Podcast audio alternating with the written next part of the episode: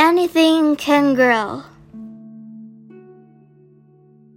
When I plant a writing seed, anything can grow. Even in the summer, I can make it snow. I invent a person who never lived before. I compose a peaceful sound when news is shouting war.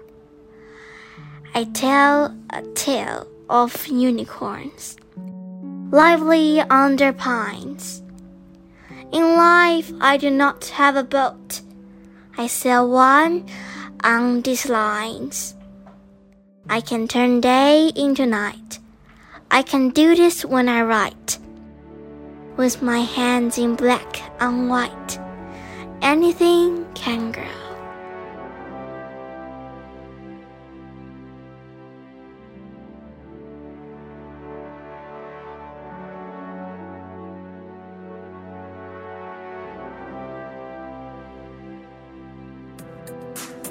今天就讲到这里啦，希望大家继续聆听家宝讲故事哦。